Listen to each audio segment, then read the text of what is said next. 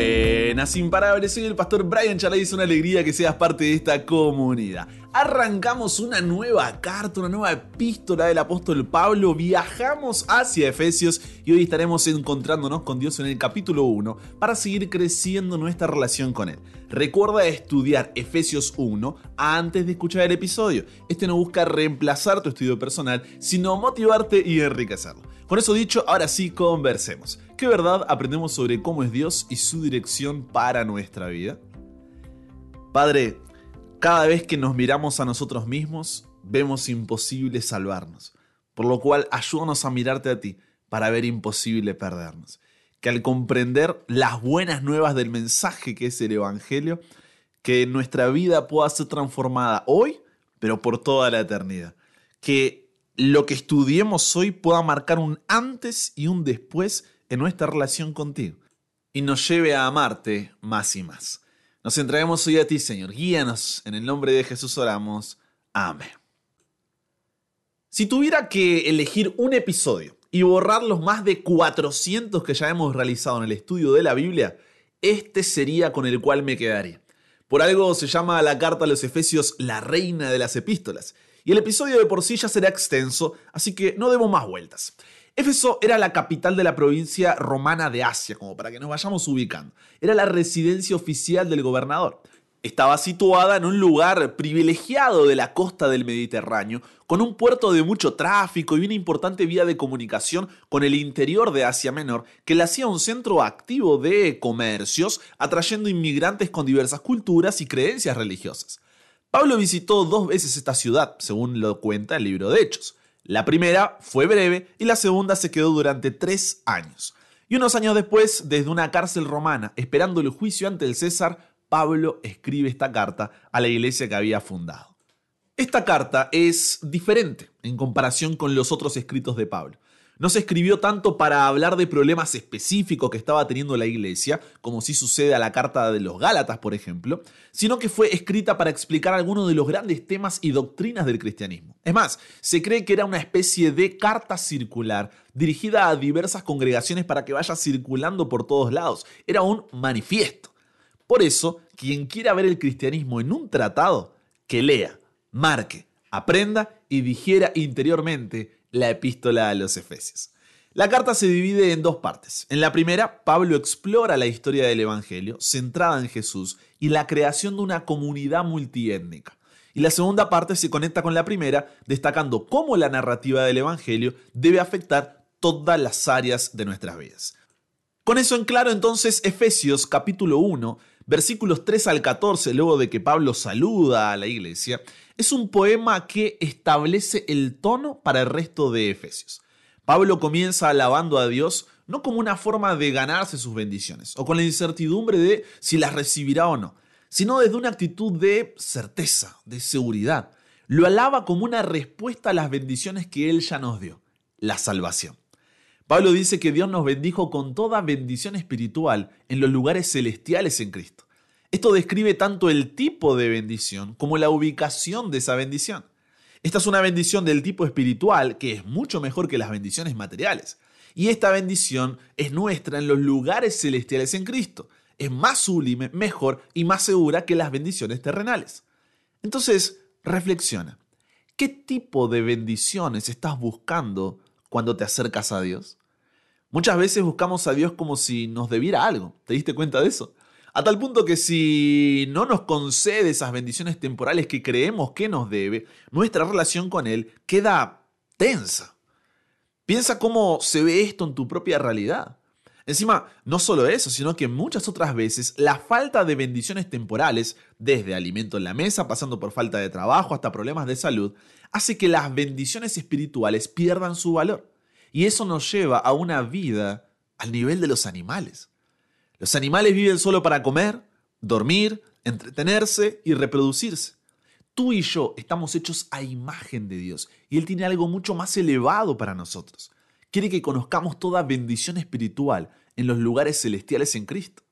No estoy diciendo que las bendiciones temporales son malas. Estamos hablando aquí de qué tipo de bendición es más importante que la otra. Pablo expresará esta reflexión en Filipenses capítulo 1 versículo 21 y capítulo 4 versículos 11 al 13, cuando dice, para mí el vivir es Cristo y el morir es ganancia. He aprendido a estar satisfecho en cualquier situación en que me encuentre. Sé lo que es vivir en la pobreza y lo que es vivir en la abundancia. He aprendido a vivir en todas y cada una de las circunstancias, tanto a quedar saciado como a pasar hambre, a tener de sobra como a sufrir escasez. Todo lo puedo en Cristo que me fortalece. Y te pregunto, ¿podrías decir lo mismo? ¿Podrías perderlo todo y aún así saber que tienes todo lo que necesitas en Jesús?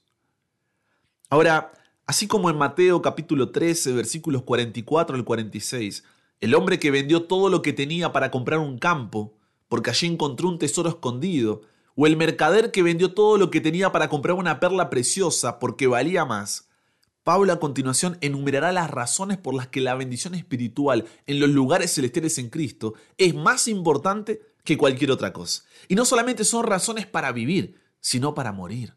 Recuerda que Pablo está escribiendo esta carta desde una cárcel romana, esperando el juicio del César.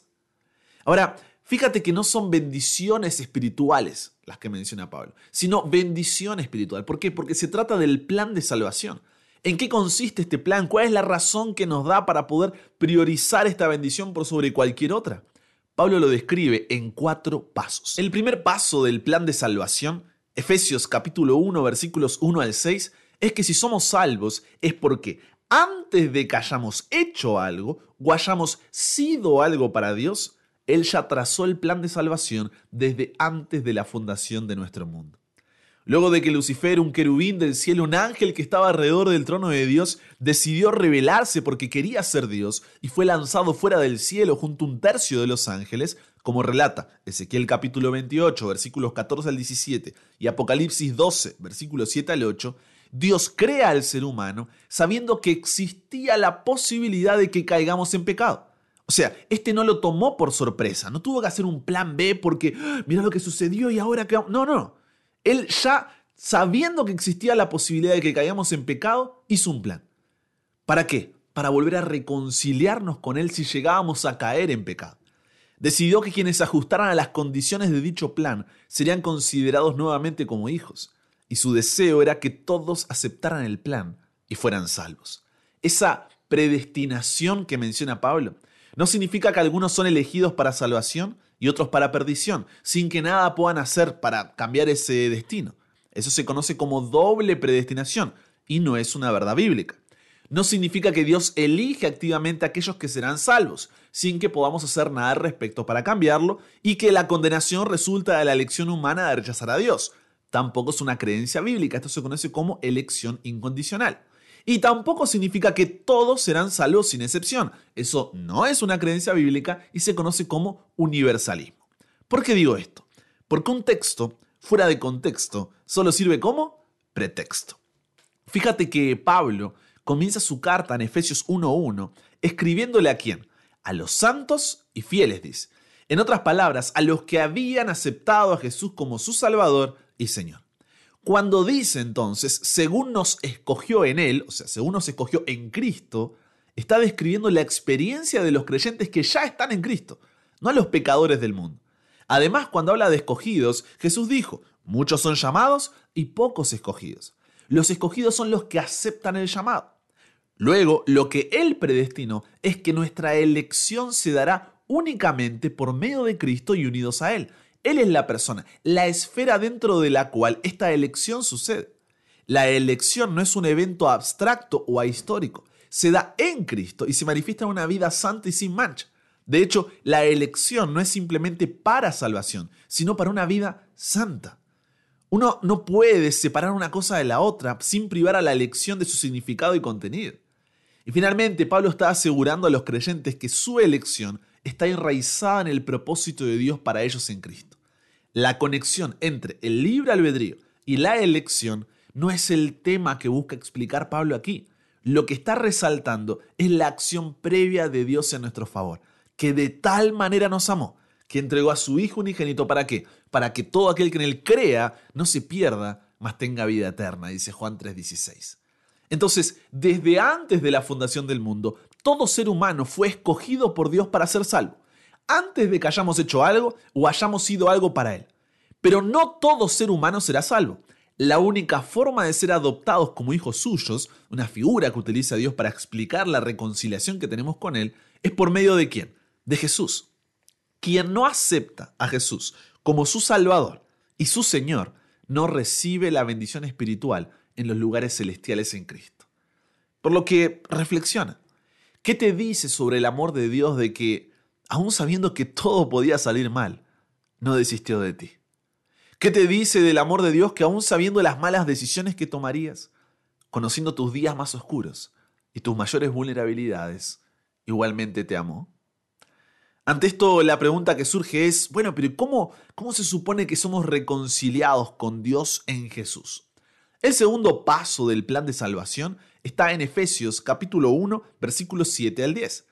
Y es que tenemos redención por medio de la sangre de Jesús para perdón de pecados lo cual restaura la unidad que se había perdido, tanto para con Dios como con para nuestro prójimo. ¿Cómo sucede esto?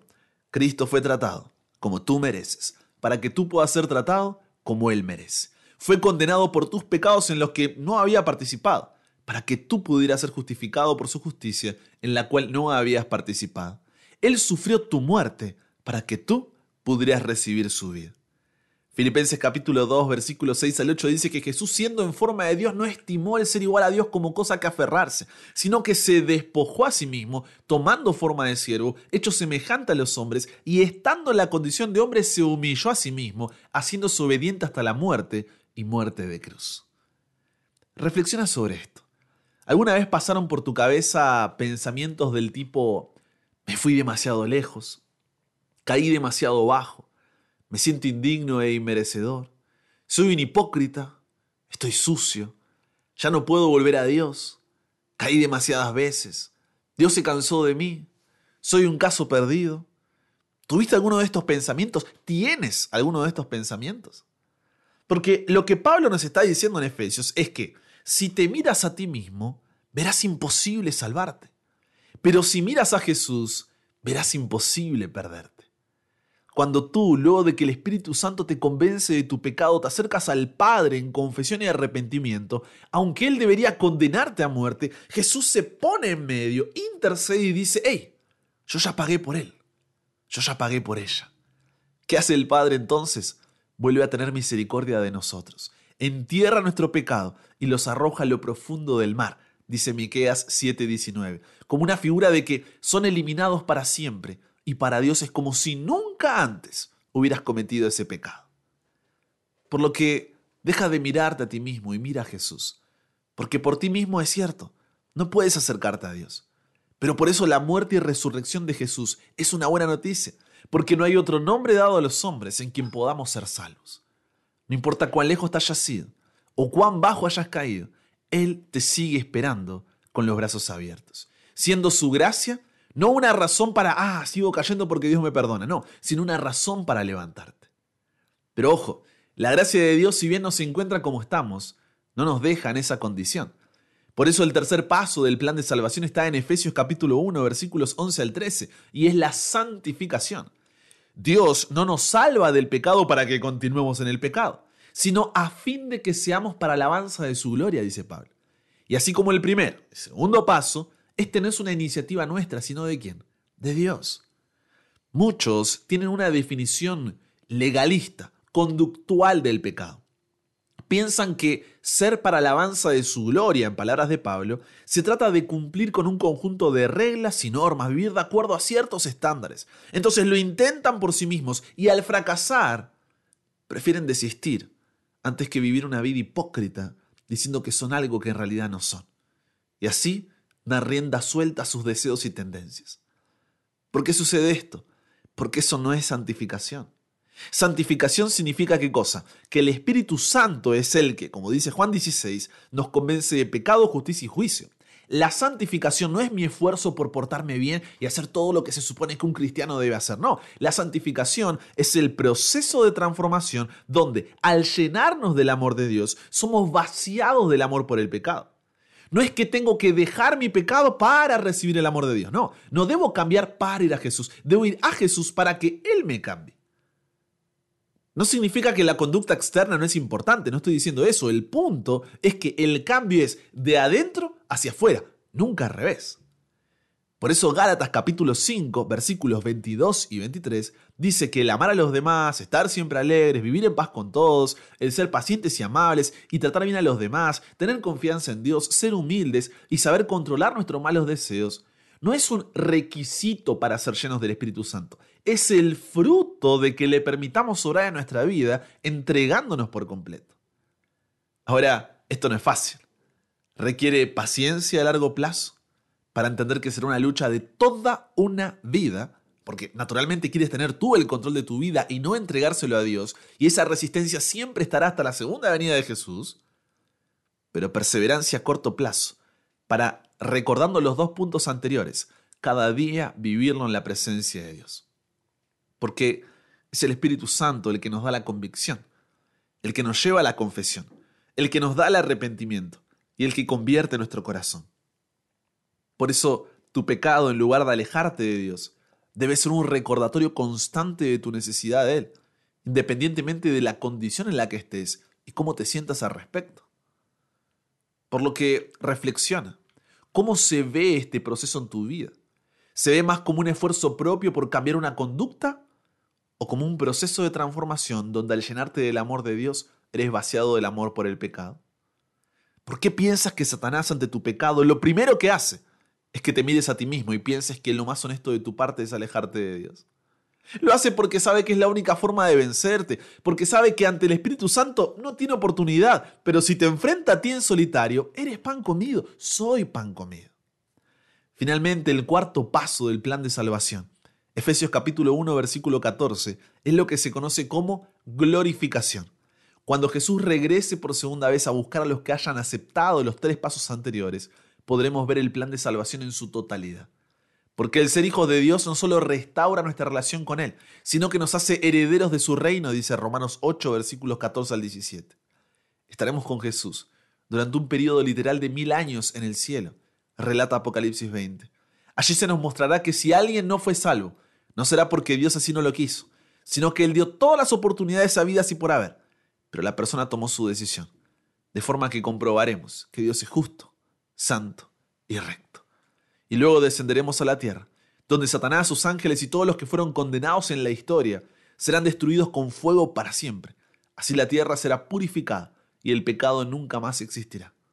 Apocalipsis 21 describe que la nueva Jerusalén, la ciudad que Dios preparó para nosotros, se establecerá en una tierra renovada, donde Dios reinará en medio nuestro por toda la eternidad.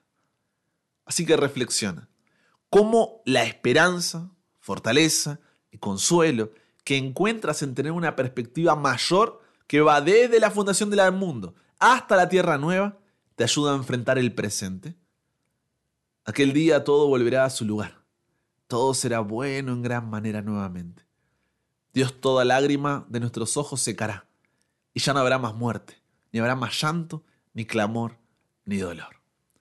Por lo que, que este primer capítulo de Efesios te haga recordar que aún en medio de lo que estás pasando en la vida y ante cada decisión que tengas que tomar, recuerdes que Dios está contigo para darte fuerzas, consolarte, sostenerte, recordándote que todo va a estar bien. Y el Espíritu Santo es garantía de eso, recordándote que puedes perderlo todo en esta vida, pero el tener la bendición espiritual en los lugares celestiales en Cristo, tienes la seguridad de que Dios no está de brazos cruzados ante tu condición, todo está bajo su control y está obrando en ti, aunque no lo veas, aunque no lo sientas, aunque no lo entiendas. Sabes, te voy a ser sincero, no te voy a mentir. No será fácil. Muchas veces pensarás en desistir y te verás tentado a ser el Dios de tu propia vida. Pero recuerda que el único y verdadero Dios está contigo a cada paso del camino. El Padre hizo provisión antes de que hayamos hecho algo o hayamos ido algo. El Hijo fue tratado como tú mereces para que tú puedas ser tratado como Él merece, muriendo en la cruz en nuestro lugar. El Espíritu Santo es el que cada día convierte nuestro corazón a fin de que seamos para la alabanza de su gloria. ¿Cómo no bendecir a Dios? ¿Cómo no alabarlo si podemos ver que nunca nos soltó la mano cuando tuvo todas las razones para hacerlo? ¿Cómo no bendecir a Dios cuando Él sin ti y sin mí seguía siendo Dios? Pero no desistió de nosotros porque sabe que nosotros sin Él no somos nada. Su gracia es más grande que tus equivocaciones, más indulgente que tu culpabilidad, más hermosa que tu quebrantamiento, más redentora que tus remordimientos. Su gracia es más grande que tus heridas, más sanadora que tus sufrimientos, más liberadora que tu amargura, más predominante que tu venganza, más conciliadora que tu resentimiento. Su gracia es más grande que tus circunstancias, más pacífica que tus desilusiones, más poderosa que tus debilidades, más esperanzadora que tu desesperación. Por eso cierro con las palabras de Pablo en Efesios capítulo 1 versículos 17 al 23 que parafraseando dice, le pido al Dios de nuestro Señor Jesús, es decir, al Padre maravilloso, que les dé su espíritu, para que sean sabios y puedan entender cómo es Dios, que les haga comprender con claridad el gran valor de la esperanza a la que han sido llamados y de la salvación que Él ha dado a los que son suyos, entendiendo el gran poder con que Dios nos ayuda en todo, el mismo que lo resucitó de los muertos y sometió todo bajo su autoridad. No cambies las bendiciones temporales por la bendición espiritual en los lugares celestiales en Cristo. Conversamos con Dios sobre esto. Padre, gracias por la bendición de recordarnos el plan de salvación. Gracias porque en tu infinito amor aún sin merecerlo, tú nos das una oportunidad. Y hoy queremos aceptarla. No importa cuán lejos nos hayamos ido o cuán bajo hayamos caído, que hoy podamos terminar esta oración con la seguridad de que en ti hay perdón, con la certeza de que en ti podemos ser nuevas criaturas y con la tranquilidad de que sin importar lo que estemos atravesando, si te tenemos a ti, puede faltarnos todo, pero a la vez no nos falta nada. Nos entregamos hoy a ti, Señor. Gracias por este mensaje. Cámbianos, renuévanos, transfórmanos, somos tuyos. En el nombre de Jesús oramos. Amén. Y con eso llegamos al final. Comparte con otros lo que aprendiste hoy. Súmate a la comunidad en WhatsApp, totalmente gratis si todavía no lo has hecho, para recibir una notificación de tu celular cada mañana, escuchar los episodios sin conexión, tener material extra, hacer tus preguntas, acceder a contenido exclusivo y te espero en el siguiente para que nunca pares de aprender y nunca pares de crecer. ¿Por qué? Porque hasta el cielo no paramos.